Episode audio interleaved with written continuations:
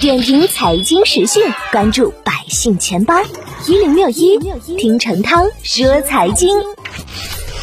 十一月以来，区块链再度刷屏，各界对央行数字货币的探讨也不断在升温。也有观点想当然的将其与比特币等基于区块链的加密货币划等号，认为它们都具备炒作投机性。但事实截然相反。中国人民银行数字货币研究所所长穆长春日前表示，对于人民银行研发的数字人民币，并不是大家理解的加密资产，而是人民币的数字化。币花不炒，人民币是用来花的，不是用来炒作的，既不具有比特币的炒作特性，也不具有像稳定币一样需要货币篮子资产进行币值支撑的要求。简而言之，穆长春的话呢，主要传导了两个含义，其一。我国的法定数字货币的标准名称是 DCEP，其不具备炒作性。第二，尽管币值稳定，但 DCEP 也并不是近年来国际上涌现的稳定币。对央行数字货币可炒作的观点之所以会出现，主要还是因为部分人将其跟比特币等画上了等号。首先，尽管比特币的名称中有一个“币”字，但其绝非真正的法定货币。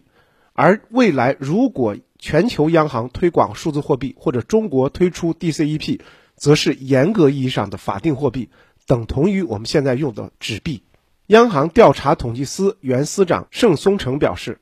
虚拟货币本质上不是货币，在他看来，充当商品交换的媒介是货币的本质属性和最基本的职能。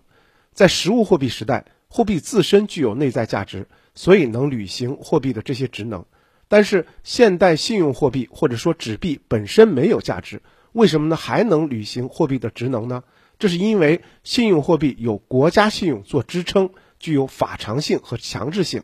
只要国家这一社会组织形态不发生根本性变化，以国家信用为货币体系就将始终存在。